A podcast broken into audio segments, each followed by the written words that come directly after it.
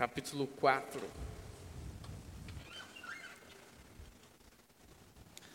Gálatas 4, versículo 19.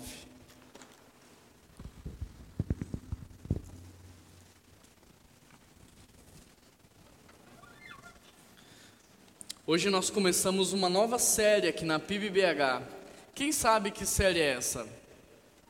Alguém reparou nas redes sociais, no WhatsApp? Tudo? Tudo começa em casa. E não é à toa que nós estamos começando essa série justo no mês de outubro, em época de eleições, em época onde comemoramos a Semana da Criança. Porque eu e você sabemos que tudo começa em casa. Os valores, os princípios, a educação, tudo começa em casa e através dessa série nós queremos reforçar tudo isso e incentivar você a ser intencional em tudo que você faz na tua casa em relação ao teu marido, à tua esposa, aos teus filhos, netos e sobrinhos. Você que abriu a sua Bíblia, deixa ela aberta aí. Antes eu quero te perguntar algo. Quantos pais nós temos aqui nessa manhã? Muitos, né? Quantos avós nós temos aqui nessa manhã? Quantos tios nós temos? Eu quero chegar um momento em que todo mundo vai ficar com a mão levantada. é, somos muitos, nós somos educadores por natureza, nós somos incentivadores e Deus nos deu uma tremenda responsabilidade. Por isso eu quero perguntar: você, pai, você, mãe, você, avô, avó, tio, tia, você tem se preocupado com a vida espiritual daqueles que estão chegando na tua casa? Você tem se preocupado com a vida espiritual daqueles que estão nascendo, daqueles que vão sendo agregados à tua família? Você tem se preocupado com a vida espiritual dos teus filhos? Isso te incomoda? Você passa o dia pensando nisso, na vida espiritual deles? Porque se você não está preocupado com a vida espiritual dos teus filhos, se você não está preocupado com a vida espiritual dos teus netos, sobrinhos, existe algo de muito errado no teu coração. Porque a vida espiritual daqueles que estão chegando na nossa família deve ser uma prioridade total para nós. Eu vejo que hoje muitos pais estão perdidos, estão distraídos com muitas coisas, atirando para todos os lados. E por causa disso, talvez, hoje no nosso meio, os pais estejam mais preocupados com a vida uh, acadêmica e profissional dos seus filhos do que com a vida espiritual. Quer ver uma coisa? Talvez muitos dos nossos filhos estudem numa boa escola. Estudar numa boa escola não precisa ser necessariamente uma escola particular. Eu conheço pais que pegam fila, que ficam o dia inteiro na escola pública estadual, tentando uma vaga para o seu filho porque ele acredita que aquela é a melhor escola da região para ele. Muitos dos nossos filhos falam inglês, falam espanhol, fazem artes marciais, dança, tocam vários instrumentos, porque nós investimos, nós incentivamos, mas a pergunta é: quanto você tem investido na vida espiritual dos seus filhos? Coloca na balança por um instante. De um lado, coloque toda a conversa que você tem com ele em relação à vida profissional, ao futuro dele, todo o investimento que você faz. E do outro lado, coloque na balança todo o investimento que você tem feito na vida espiritual dele. Tudo que você tem feito para investir, para incentivar, para que ele participe, para que ele se envolva. Agora, olhe para a tua balança, como é que ela está? Ela está proporcional. O investimento espiritual que você faz na vida do seu filho é igual ao investimento acadêmico e profissional que você tem feito, ou a sua balança está desproporcional? Porque pare para pensar por um instante. Seus filhos passam mais de 10 horas por dia fora de casa. Instituições de ensino, em cursos, em palestras, brincando com seus amigos, mas quanto tempo o seu filho passa por dia aprendendo a palavra de Deus? Quanto tempo você passa por dia incentivando o seu filho a ter relacionamento com Deus? Hoje nós gastamos como pais mais da metade do nosso orçamento com escola, com transporte escolar, com livros, com cursos. Mas quanto você tem investido para que o seu filho aprenda? Para que ele participe, para que ele se envolva de projetos missionários, para que ele faça cursos que vão ajudá-lo a crescer espiritualmente? O que nós precisamos entender Presta muita atenção no que eu vou te falar agora. É que não adianta nada você criar um filho inteligente, se mesmo com tamanha inteligência ele não for capaz de criar a vida eterna. Não adianta nada você criar filhos que saibam ganhar dinheiro, se mesmo com todo o dinheiro do mundo nas mãos, eles não sejam capazes de comprar a salvação. Não adianta nada você criar um filho famoso, porque mesmo com toda a sua fama, ele não será capaz de colocar o nome dele no livro da vida. Ou seja, todo o investimento na vida do seu filho será uma grande tolice e um grande desperdício se tudo o que você está fazendo pela vida do teu filho se resume a este presente tempo, a essa presente vida. Todo investimento que você está fazendo na vida dele não terá valor algum se tudo que você faz se resume nessa vida aqui na terra. Talvez no dia que seu filho se rebelar contra você, Talvez no dia que seu filho se rebelar contra os valores que você ensinou, talvez você chore, mas nesse dia não vai adiantar você chorar, sabe por quê? Porque talvez você só esteja colhendo aquilo que você plantou ao longo da sua vida inteira. Porque ao invés de investir na vida espiritual do seu filho, você só investiu na vida profissional, na vida acadêmica dele. Lembra que eu falei da lei da gravidade? O que é a lei da gravidade? Não importa onde o objeto esteja, ele sempre será levado para o centro da terra. Não importa o quão alto eu pule, eu sempre voltarei para o centro da terra. Existem leis, e as leis, elas acontecem de maneira natural, e a palavra traz a lei da semeadura. O que você plantar, você vai colher. O que você tem plantado na vida dos teus filhos? O que você tem plantado na vida dos teus netos, na vida dos teus sobrinhos? O que você tem plantado? Quanto tempo você passa orando por eles diariamente? Quanto tempo você passa explicando a palavra de Deus? Porque se nós não conseguimos entender, imagina as nossas crianças. Se nós temos dificuldade com a linguagem, imagina os nossos filhos. Quanto tempo você passa lá explicando, filho, Jesus quis dizer isso, isso se aplica dessa forma. Quanto tempo você passa conversando sobre as coisas de Deus com Ele? Ou você acha que esse trabalho não é seu? Ou você acha que esse trabalho é da igreja? Ou você acha que esse trabalho é do pastor? Que esse trabalho é do ministério infantil? Meu querido, não terceirize a responsabilidade que Deus te deu. Deus confiou filhos, netos, sobrinhos a vocês para que vocês pudessem pastoreá-los. Na verdade, eu aqui sou pastor de pastores de família. Você é o pastor da tua família, você é a pastora da tua família, e eu te pergunto como é que está o seu rebanho, como é que anda a saúde espiritual do seu rebanho, porque um dia eu vou prestar contas dessa igreja a Deus, mas eu também vou prestar contas da minha família para Deus. Do que eu fiz com a minha esposa, do que eu fiz com os meus filhos.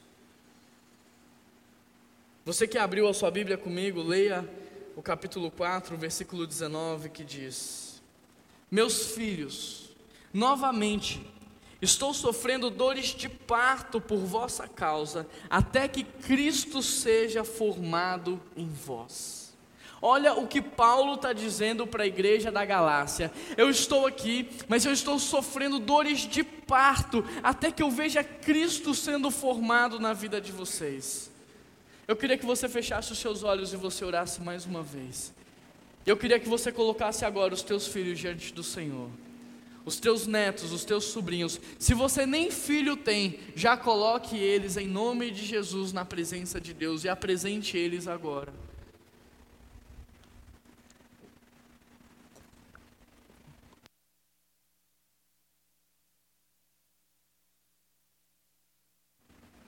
Paizinho, nós queremos primeiro te pedir perdão, porque muitas vezes nós somos irresponsáveis em relação à responsabilidade que o Senhor nos deu de educar os nossos filhos no teu caminho. Nos perdoa, Pai. E ao mesmo tempo que nesta mensagem o Senhor venha falar conosco, nos ensinando, nos capacitando e nos incentivando a cuidar dos nossos filhos. E é por isso que eu oro e te agradeço em nome de Jesus. Amém. Quantos aqui, quantas mulheres já então tiveram um parto? Sabem o que é a dor de um parto? Quantas? Algumas mulheres aqui já passaram por esse momento que julgo eu ser um momento bem difícil na vida de vocês, né? Não quero eu experimentar o que é ter uma dor de parto. As mulheres dizem que dores de parto são bem difíceis, que dói muito, que incomoda bastante. Vocês mulheres, é verdade ou não é? É? Dói muito? Incomoda bastante? É dessa dor que Paulo está falando nesse texto. Essa é uma dor que, se tratando do parto, pode durar algumas horas, mas que, se tratando da, da vida espiritual de uma pessoa, pode levar anos. Aqui nesse texto, Paulo está falando, dirigindo a sua palavra para a igreja da Galácia, mas esse texto pode ser aplicado à formação espiritual dos nossos filhos. Porque quando nós nos preocupamos com a formação espiritual dos nossos filhos, nós também sofremos uma dor tão forte que incomoda tanto quanto a dor de parto. E muitas vezes nós sofremos essa dor não apenas por nove meses, mas ao longo de toda a trajetória dos nossos filhos, netos e sobrinhos. Por isso eu pergunto para vocês: qual é o propósito de criar um filho? Qual é o objetivo de se criar um filho? Por que Deus nos deu essa responsabilidade? E esse é o título da nossa mensagem. Será que nós criamos os nossos filhos para que eles sejam bem-sucedidos? Será que é este o propósito de tanto sacrifício, de tanto esforço? Será que é isso mesmo que Deus espera de nós? Colossenses 1:28 diz: Nós proclamamos, advertimos e ensinando com toda a sabedoria, a fim de que apresentemos todo homem perfeito a Cristo. Parafraseando esse texto, nós poderíamos dizer: nós, como pais, proclamamos Cristo, advertindo e ensinando os nossos filhos com toda a sabedoria, a fim de que um dia nós o apresentemos de maneira perfeita a Deus. Então, meus queridos, nós criamos filhos para que um dia eles sejam apresentados de maneira aprovada a Deus. Eu sou casado para apresentar a minha esposa de maneira perfeita a Deus. Este é o objetivo da criação de filhos. Não é um objetivo terreno, não é um objetivo passageiro, mas é um objetivo eterno. Nós criamos os nossos filhos para que eles tenham vida, vida eterna e vida abundante. E isso está acima de tudo o que nós pais podemos investir na vida acadêmica e profissional deles. Isso está acima de uma boa escola, isso está acima de roupas de marca, isso está acima de férias no exterior. Nós devemos apresentar os nossos filhos a Deus de maneira santa. Agora, talvez você esteja se perguntando: como? Porque nunca me ensinaram a fazer isso. Eu simplesmente tive os meus filhos, eu simplesmente descobri que eu ia ter um sobrinho, mas eu não aprendi como é que eu invisto na formação espiritual dele e hoje eu quero te ajudar. E o primeiro ponto que você precisa aprender é leve os seus filhos a conhecer a Deus. Existem estudos que mostram que a faixa etária ideal para que alguém encontre Cristo é entre a infância e a adolescência. Você que tem na sua família pessoas nessa faixa etária, você precisa investir pesado, porque essa é a melhor idade para que alguém encontre com Cristo. Por isso, a nossa prioridade como pai tem que ser apresentar Jesus. Está em casa com seus filhos, está em casa com seus netos. Coloque filmes que passam mensagens de honestidade, de integridade. Vai dar um livro de presente para o seu filho. Dê um livro contando uma história de um personagem bíblico. Não fala mal da igreja, não fala mal disso daqui, porque senão ele não vai ter vontade de participar. Mostre para ele as coisas positivas, as coisas boas de se frequentar uma igreja. Faça devocional com seus filhos, não uma vez por semana, todos os dias. Quando você for tomar café da manhã com seus filhos, fala: Filhos, vamos ler um provérbio hoje, porque Provérbios é um livro de conselhos práticos. Olha que Provérbios está falando: o tolo de boca calada passa por sábio. Filho, antes de falar, pense. E você vai moldando, apresentando ao seu filho uma nova vida. Ore com eles todos os dias, ore por eles quando eles não estiverem vendo. Chegou aqui na igreja, Leva a tua criança ao ministério infantil. Ah, Juan, mas ele não quer ficar, ela não quer ficar. Fica lá com ele. Fica lá com ela, mas não deixe ele perder a oportunidade de ouvir a palavra de Deus na linguagem dele, de um jeito que ele vai entender. Juan, mas ele não tem, ele não tem amigos lá, sabe o que você faz? Convida um dos amiguinhos que estão lá para ir na sua casa durante a semana. Deixa eles brincarem. No próximo domingo ele vai sair correndo, subindo as escadas para ficar lá em cima. Lá em cima a mensagem está sendo pregada de uma maneira que ele entende, de uma maneira que ele vai compreender. Por isso, não tire esse privilégio do seu filho. Invista na vida dele, leve ele a conhecer a Deus. Muitos pais gostariam que Deus salvasse os seus filhos, é verdade ou não é? Todos nós gostaríamos que Deus salvasse os nossos filhos. Mas na série onde nós pregamos sobre batismo, nós aprendemos que tudo que Deus poderia fazer para salvar os nossos filhos, Ele já fez. Ele já mandou o seu único filho. O seu único filho já veio, já morreu, já se entregou por nós. O perdão já foi dado. Tudo que Deus poderia fazer, Ele já fez. Então, o que cabe a nós agora como pais? Ficar esperando que algo mágico aconteça na vida deles? Não. A palavra de Deus diz que nós temos que educá-los no caminho de Deus. Sabe por quê? Porque a salvação está aí. Jesus Cristo disse: Eu sou o caminho, eu sou a verdade, eu sou a vida. O caminho está aí. Trilha quem quer o caminho. Então, como pais, nós não temos que ficar desesperados. Será que Deus vai salvar ou não os meus filhos? Como pais, nós temos que dar as mãos aos nossos filhos e seguir o caminho, porque Jesus disse: Eu sou o caminho. Então, filho, eu vou te ensinar a encontrar com Jesus. Amém? Perdão já foi dado. O que que nos cabe fazer? Apenas reparar a nossa relação com Ele, porque Ele já nos perdoou. Os nossos filhos já nasceram perdoados. O que nos cabe a fazer é ensinar os nossos filhos a se aproximar de Cristo. Leve os seus filhos a conhecer a Deus. A nossa função não é ficar ansioso, não é ficar desesperado. Porque se você ficar ansioso e desesperado, os seus filhos vão olhar para você e eles vão questionar se de fato o sacrifício de Cristo valeu. Se você ficar desesperado, eles vão ficar pensando: será que Deus realmente me perdoou? Será que realmente Deus me ama? Quando você pregar o evangelho para o teu filho, você tem que falar com autoridade: Jesus já morreu por você. Jesus já te perdoou. Glória a Deus, igreja. Eles já estão perdoados. Isso é uma notícia maravilhosa para nós pais. Só precisamos ensiná-los a se aproximar de Cristo. Por isso nós podemos falar de Cristo com paz, segurança e convicção.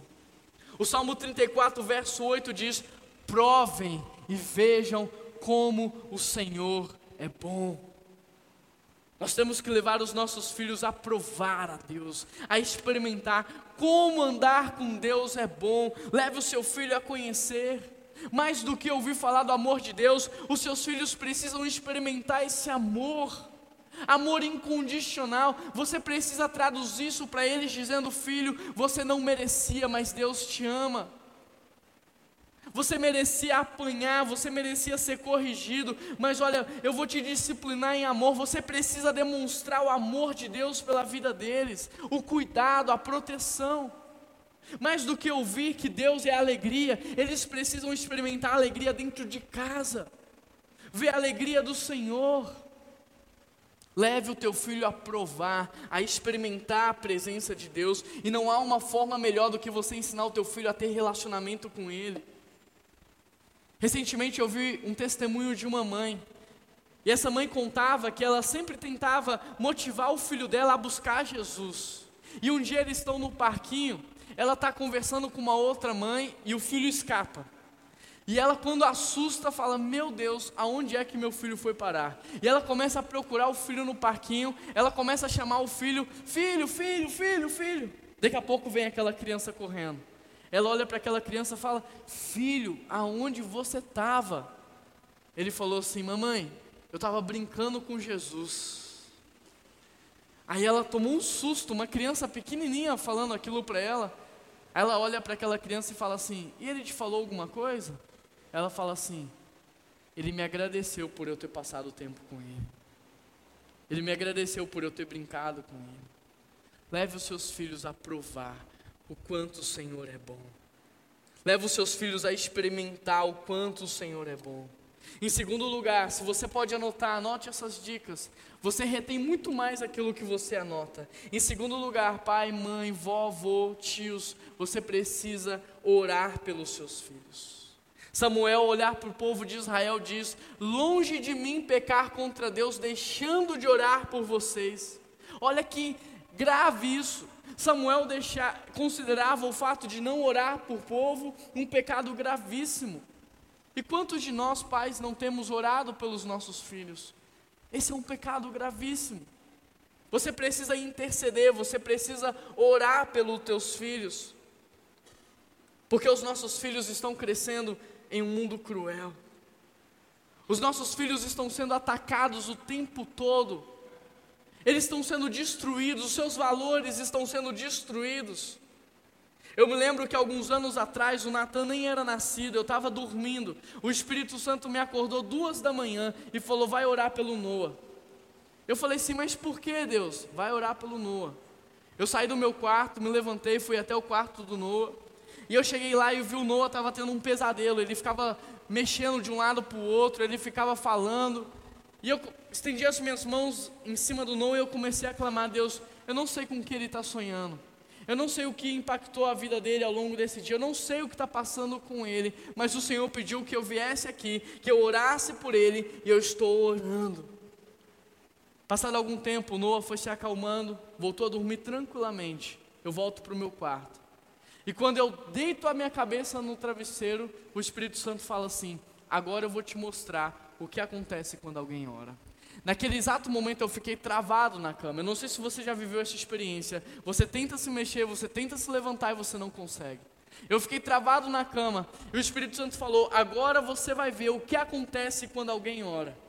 Passados cinco minutos, aquela levanta da cama para ir amamentar o Noah.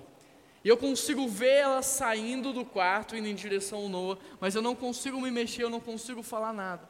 Passado algum tempo, aquela volta para o quarto e atrás dela tinha uma senhora cheia de panos enrolados no corpo. Quando eu vejo aquela senhora, eu tomo um susto. Eu quero sair da cama, eu quero tirar aquela pessoa da minha casa, mas eu não consigo. Eu começo a gritar, tentando alertar Keila e eu não consigo. Num determinado momento, a minha avó sai e eu disse: Keila, tira essa mulher da nossa casa.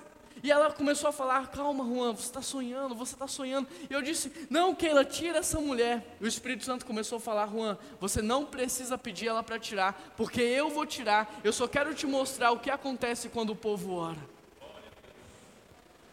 No dia seguinte eu acordo, vou trabalhar, e quando eu chego no meu escritório, eu havia recebido um presente. Até hoje eu não sei de quem, mas em cima da minha mesa tinha um livro. E a capa desse livro dizia algo assim: Todos sabem que devem orar. Mas se as pessoas tivessem consciência do que acontece no mundo espiritual, quando alguém ora, elas orariam de maneira diferente, elas orariam muito mais. A Bíblia diz que a nossa luta não é contra carne e sangue, a nossa luta é espiritual. Você não tem noção do que está acontecendo neste exato momento no mundo espiritual. Mas neste momento há uma batalha para que você não ouça essa mensagem, para que essa mensagem não impacte a sua vida, para que você continue a tratar os seus filhos e netos da mesma forma. Há uma batalha espiritual porque o diabo não quer que os seus filhos conheçam a Cristo e sejam transformados.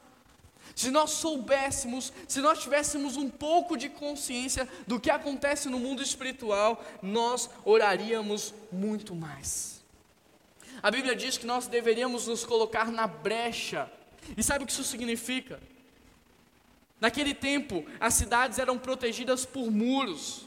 E com o tempo, os muros iam se deteriorando. Haviam pedaços que quebravam, que caíam, e nos muros haviam brechas, e os inimigos passavam por essas brechas para invadir a cidade.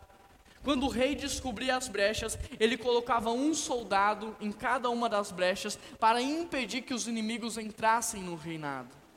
É isso que a Bíblia está dizendo. Você precisa se colocar na brecha na vida do teu filho. Você precisa olhar para a tua família e descobrir quais são as brechas e você precisa orar, você precisa clamar, você precisa interceder. Pais de joelhos, filhos de pé, não importa a idade do teu filho. Enquanto você estiver de joelhos, os seus filhos estarão de pé. Em terceiro lugar, você precisa ensinar a palavra de Deus para eles. Você precisa mostrar para eles que a palavra de Deus é atual. A palavra de Deus fala de biologia, de química, de física, até de física quântica. Saia da superficialidade. Estude a palavra para que você possa mostrar para eles o quão incrível é a palavra de Deus. Muitos pais entendem que a palavra é boa para os seus filhos, mas eles sequer conhecem. Muitos pais entendem que os seus filhos deveriam crescer com princípios e valores cristãos, mas eles sequer praticam esses valores. Meu querido, a Bíblia é suficiente. A Bíblia é a palavra de Deus e pais sábios educam seus filhos na palavra. Se você ler o livro de Timóteo, você verá que Timóteo se transformou num grande homem. E sabe por quê? Olha o que Paulo diz a respeito de Timóteo. Eu vejo que você é um homem de fé. A fé de Timóteo é uma herança familiar. Sabe por quê? Primeiro, a fé de Timóteo é encontrada em quem? Na sua avó, Lloyd. Depois, a fé de Timóteo é encontrada na sua mãe. E em terceiro lugar, no coração de Timóteo. Timóteo se transformou num grande homem por causa da transmissão de uma fé genuína. O que forja um grande homem e uma mulher são os valores passados de pais para filhos. Olha o que Paulo diz acerca de Timóteo. Porque desde criança você conhece as sagradas letras, que são capazes de torná-lo sábio e salvo. A palavra de Deus não só salva o teu filho, como transforma ele num homem e numa mulher de sabedoria. Por isso, ensine a palavra. Romanos diz que a fé vem pelo ouvir. E ouvir o que? A palavra. Mas como eles vão ouvir se os pais não estão pregando? Como eles vão ouvir se os pais não estão ensinando? Ensine a palavra de Deus para os seus filhos. Em quarto lugar, você tem que dar exemplo para eles.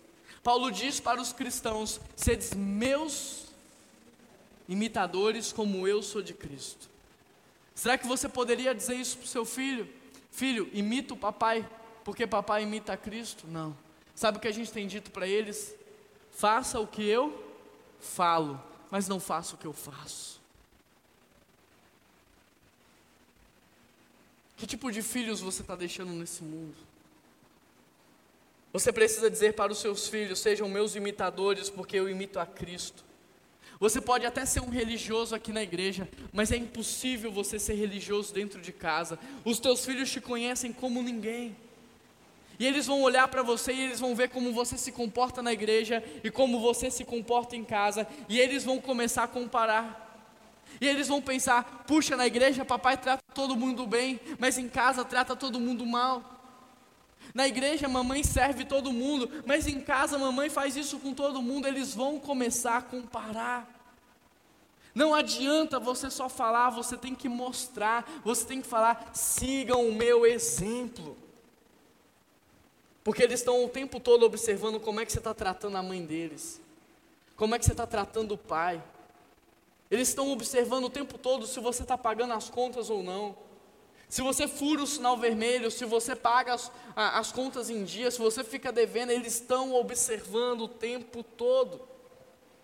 E dessa forma, talvez os seus filhos estejam aprendendo a não ser um seguidor de Cristo, mas sim um religioso, um profissional, alguém que mascara a sua espiritualidade, alguém que mascara a sua religiosidade.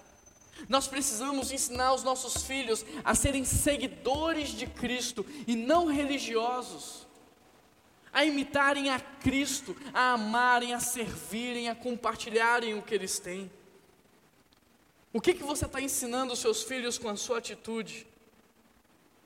Qual valor seu filho está dando à palavra de Deus?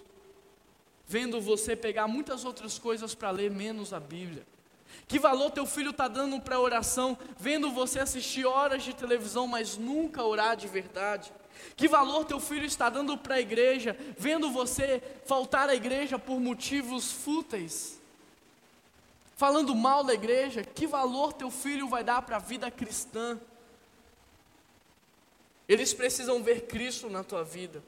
Eles precisam ver você tratando a mãe como Cristo trataria. E Jesus deu a vida pela sua noiva, nós devemos dar a vida pelas nossas esposas. Eles estão vendo você, mulher, tratando uma, o pai deles. O maior ensino é o exemplo. Eu posso ensinar os meu filho sobre a oração. Mas sabe o que, que vai fazer os meus filhos entender o que é oração? É quando às duas horas da manhã ele abre os olhos e quando ele abre os olhos ele vê o pai dele com as mãos em cima dele pedindo a Deus para ajudá-lo. A oração terá um novo significado para ele. Ele vai ver a oração com olhos completamente diferentes. Você pode ensinar o seu filho a ler a Bíblia, mas o que vai fazer a diferença é ele acordar de manhã e a primeira cena que ele vê é você lendo a palavra de Deus. A leitura da Bíblia vai ter um novo significado para ele. A Bíblia diz: ensine a criança no caminho em que se deve andar. Ensinar no caminho não é apontar o caminho nem a direção, é você dar a mão para o seu filho e falar assim: Papai vai com você, a mamãe vai com você, nós vamos juntos, e se você tropeçar, eu te levanto, e se você se desviar, eu te trago de novo para o caminho. A Bíblia diz que você deve ensinar o caminho para ele, porque quando ele crescer, ele não vai se desviar desse caminho. Repare na promessa. A questão é que caminho nós temos ensinados para os nossos filhos, porque quando eles crescerem, dificilmente eles vão largar esse caminho. Qual caminho você tem ensinado? O caminho do passe por cima de quem for preciso para conseguir o que você quer? O caminho de que o dinheiro é o mais importante na vida? O caminho da mentira? da falsidade, na frente da pessoa eu elogio, mas nas costas eu falo mal. Que caminho você tem ensinado para os teus filhos? Porque quando eles crescerem, eles não vão se desviar desse caminho. Nós hoje estamos plantando o futuro dos nossos filhos. Nós hoje estamos plantando e um dia nós vamos colher. Em quinto lugar, meu querido, você precisa passar tempo com seu filho. É interessante porque Jesus ele não só passava tempo com os discípulos, mas ele tinha também tempo de qualidade. Os nossos filhos não precisam só de tempo, eles precisam de tempo e eles precisam de qualidade. Aí você diz: Eu não tenho tempo. Por quê? Porque você está trabalhando mais do que deveria para dar para os seus filhos aquilo que eles não queriam. Às vezes você quer ter um carro grandão, e o seu filho está dizendo: Papai, pouco me importa se o carro é grande ou pequeno, eu só queria que o senhor brincasse mais comigo. Às vezes você está trabalhando dobrado para ter um carro com banco de couro e o seu filho está falando: Papai, pouco me importa se o carro tem banco de couro ou não, eu só queria que você jogasse bola comigo. Talvez seus filhos pouco se importam se a casa é grande, se a casa é pequena, se mora em apartamento ou se mora em casa. Talvez o que eles mais querem é que você ensine eles a soltar papagaio é que você leve a sua filha para a cozinha e ensine ela a preparar um brigadeiro, é que você passe tempo com eles. Jesus não só tinha tempo com os discípulos, mas ele tinha tempo e ele tinha qualidade. Se você olhar para o passado, você vai ver que antigamente as crianças viviam com as suas mães e quando elas cresciam, elas iam trabalhar com seus pais. Mas hoje isso não acontece mais. As nossas famílias estão sendo separadas. Os pais passam 12 horas na rua trabalhando e as crianças passam o dia inteiro na escolinha estudando e à noite eles se reúnem. Sabe para quê? Para cada um ficar no seu quarto.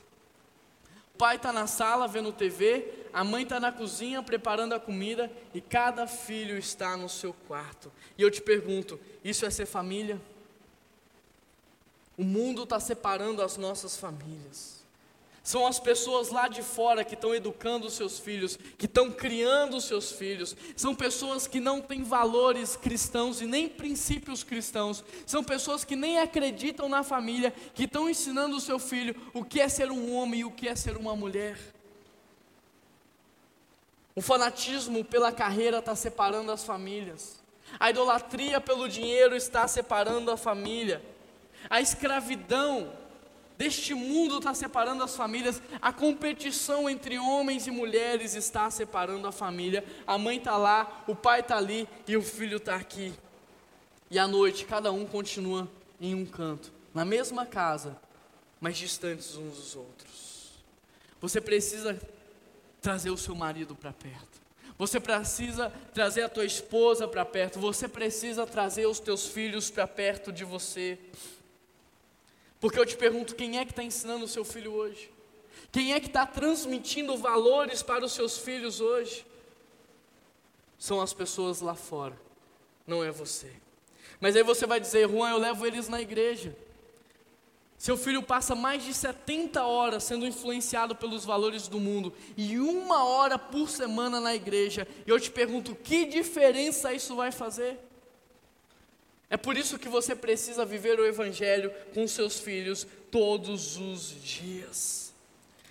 Ter tempo de qualidade não é suficiente, você precisa ter tempo e você precisa ter qualidade. Você precisa investir na vida espiritual do seu filho. Em sexto lugar, seja um guardião da tua casa. Como você ficaria se agora eu descesse esse telão e passasse nesse telão o vídeo de uma mulher seminua dançando? Fala a verdade, você ficaria escandalizado ou não? Claro que ficaria. Tão escandalizado que você sairia da igreja. Tão escandalizado que você faria, falaria mal do pastor. É verdade ou não é? Mas por que, que você não fica escandalizado quando tem uma mulher nua dançando na televisão da tua casa? Por que, que na igreja você age de uma forma e na tua casa você permite tudo?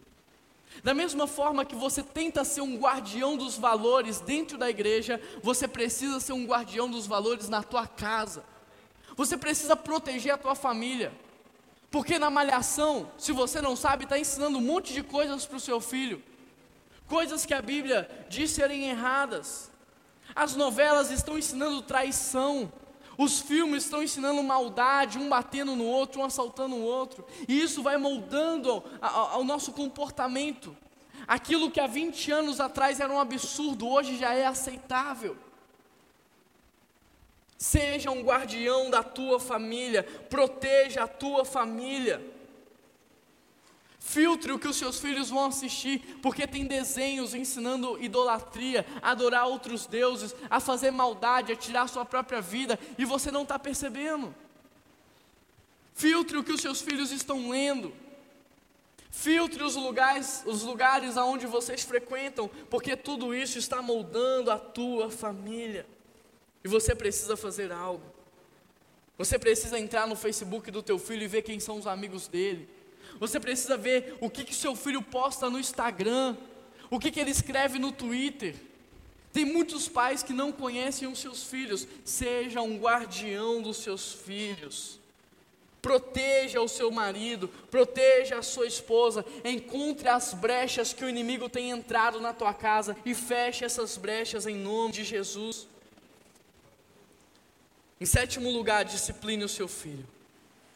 Por que, que Deus nos dá regras? Porque Deus não estraga prazer? Não, porque Ele nos ama e Ele quer que nós tenhamos vida eterna e vida em abundância. Por que, que nós colocamos regras em casas? Porque nós queremos destruir a vida dos nossos filhos? Não, porque nós queremos que eles cresçam bem, que eles tenham uma vida alegre, uma vida boa. O chamado de Deus à obediência é para que nós tenhamos uma vida melhor. E nós precisamos disciplinar os nossos filhos para que eles tenham uma vida melhor. Quando é que um trem é livre? Se eu colocasse um trem aqui, ele seria livre? Não. Um trem só é livre quando ele caminha nos trilhos. Nós, como povo de Deus, só somos livres quando obedecemos a palavra. Os nossos filhos só são livres quando obedecem a palavra de Deus. Há vários textos na Bíblia que nos orientam a colocar disciplina, a colocar regras. Provérbios 19, 18 diz: discipline o teu filho enquanto ainda há esperança. Provérbios 22, 15 diz: A insensatez está ligada ao coração da criança, mas a vara da disciplina livrará dela. Provérbios 23, 13: Não evite disciplinar a criança, discipline você mesmo com a vara, e assim você livrará o seu filho da morte. Provérbio 29, 17: Discipline o seu filho e ele lhe dará paz. Provérbios 3, 24: Quem não faz uso da vara odeia o seu filho, mas quem o ama, desde cedo disciplina.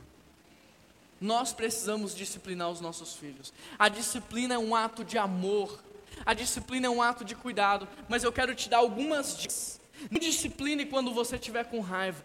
Eu e minha esposa, quando nós temos que disciplinar, às vezes eu falo para ela, Keila, eu estou com raiva.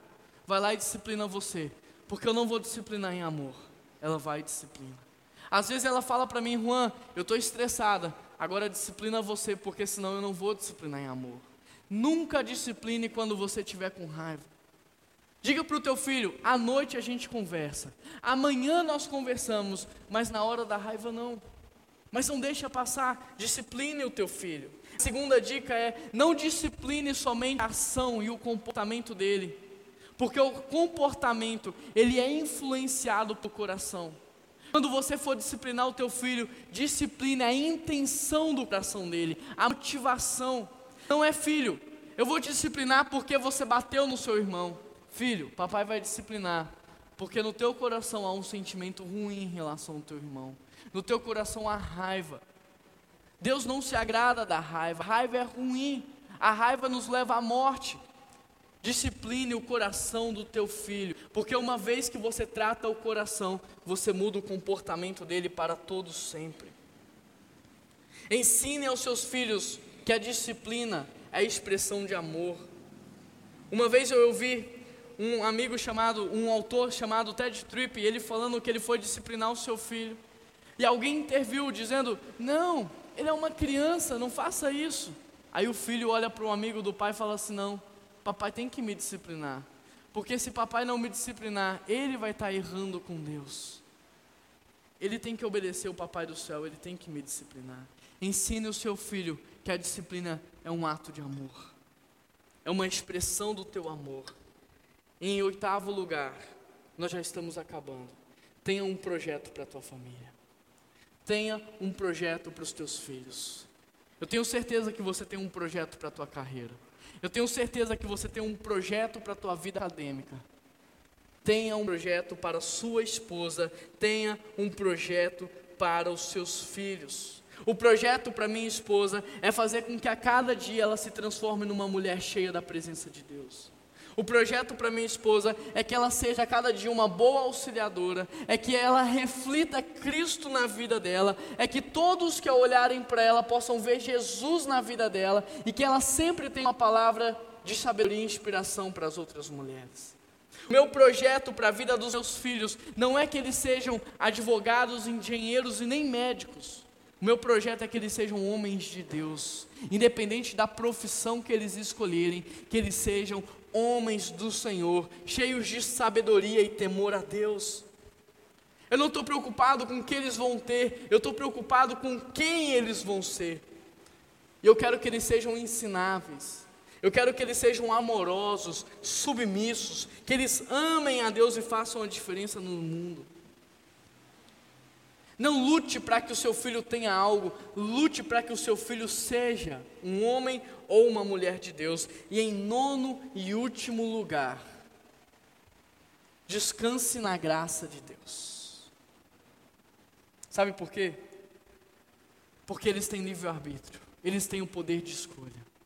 Talvez você tenha orado, talvez você tenha ensinado eles a orarem. Talvez você tenha lido a Bíblia e ensinado eles a lerem. Talvez você tenha sido um bom exemplo, mas talvez mesmo assim eles tenham tomado uma decisão errada. Descanse na graça de Deus, porque você fez o que você podia fazer, mas aquilo que você não pode fazer, Jesus Cristo faz. Aquilo que você não podia fazer, o Espírito Santo faz.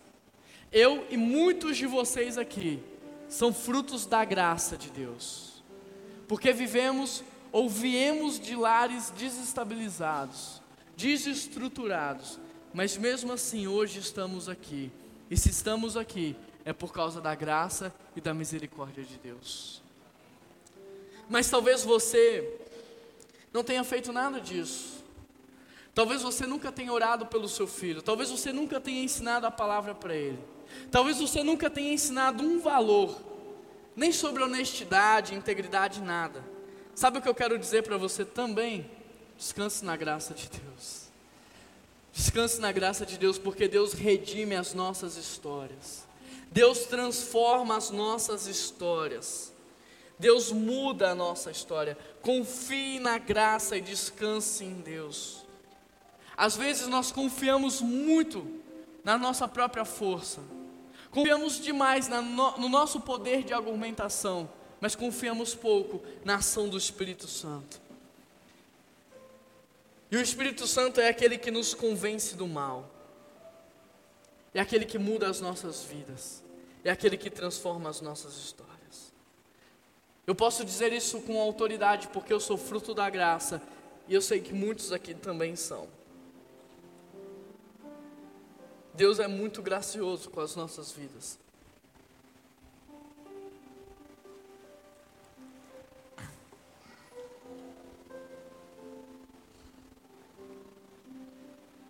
Mesmo você não merecendo, Deus te deu filhos. Mesmo você não sendo um bom pai ou uma boa mãe, eles estão aí. Por causa da graça de Deus. Confie que Deus pode transformar o coração do teu filho. Confie que Deus pode libertar o seu filho das drogas. Confie que Deus pode salvar a vida deles. Você nunca será um pai perfeito. Mas Deus é o nosso pai perfeito. E Deus ama o teu filho mais do que você mesmo. No mundo inteiro só há um pai perfeito, e ele se chama Deus. No mundo inteiro só há um filho perfeito, e ele se chama Jesus Cristo. Você não precisa ser um pai perfeito. Você só precisa saber que a graça de Deus é suficiente e que o poder de Deus se aperfeiçoa na sua fraqueza.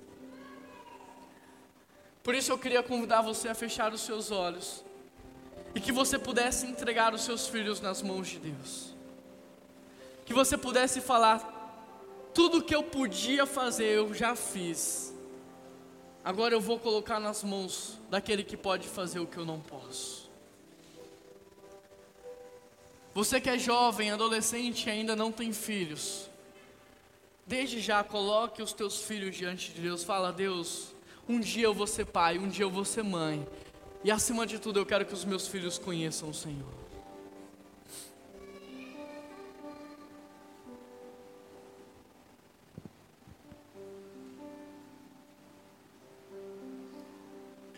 Deus, nós queremos apresentar diante do Senhor os nossos filhos.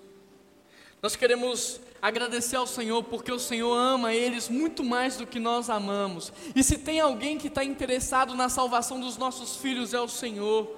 Por isso, Pai, nos ajuda, nos dê sabedoria, nos dê discernimento espiritual, para levar os nossos filhos a te conhecer, para levar os nossos filhos a ter intimidade, a ter relacionamento com o Senhor, ó Pai nos capacite todos os dias para que nós possamos mostrar Jesus com as nossas vidas. Que eles possam ver Jesus em nós e que eles possam ficar apaixonados por quem Jesus é. Deus, há filhos aqui que estão perdidos nas drogas, há filhos aqui que estão perdidos na criminalidade, há filhos aqui que não acreditam na tua existência, mas nós já te agradecemos, porque sabemos que o Senhor tem poder para todas as coisas, e nós pedimos ao teu Santo Espírito que vá ao encontro deles neste exato momento, abrindo os seus olhos para o mundo espiritual, quebrando os seus corações, para que eles tenham um encontro salvador contigo. E é por isso com muita fé, com muita ousadia, que nós oramos e todo o povo de Deus diz: Amém. Meu querido, eu quero te convidar a ficar de pé. Quero convidar aqui à frente os nossos diáconos.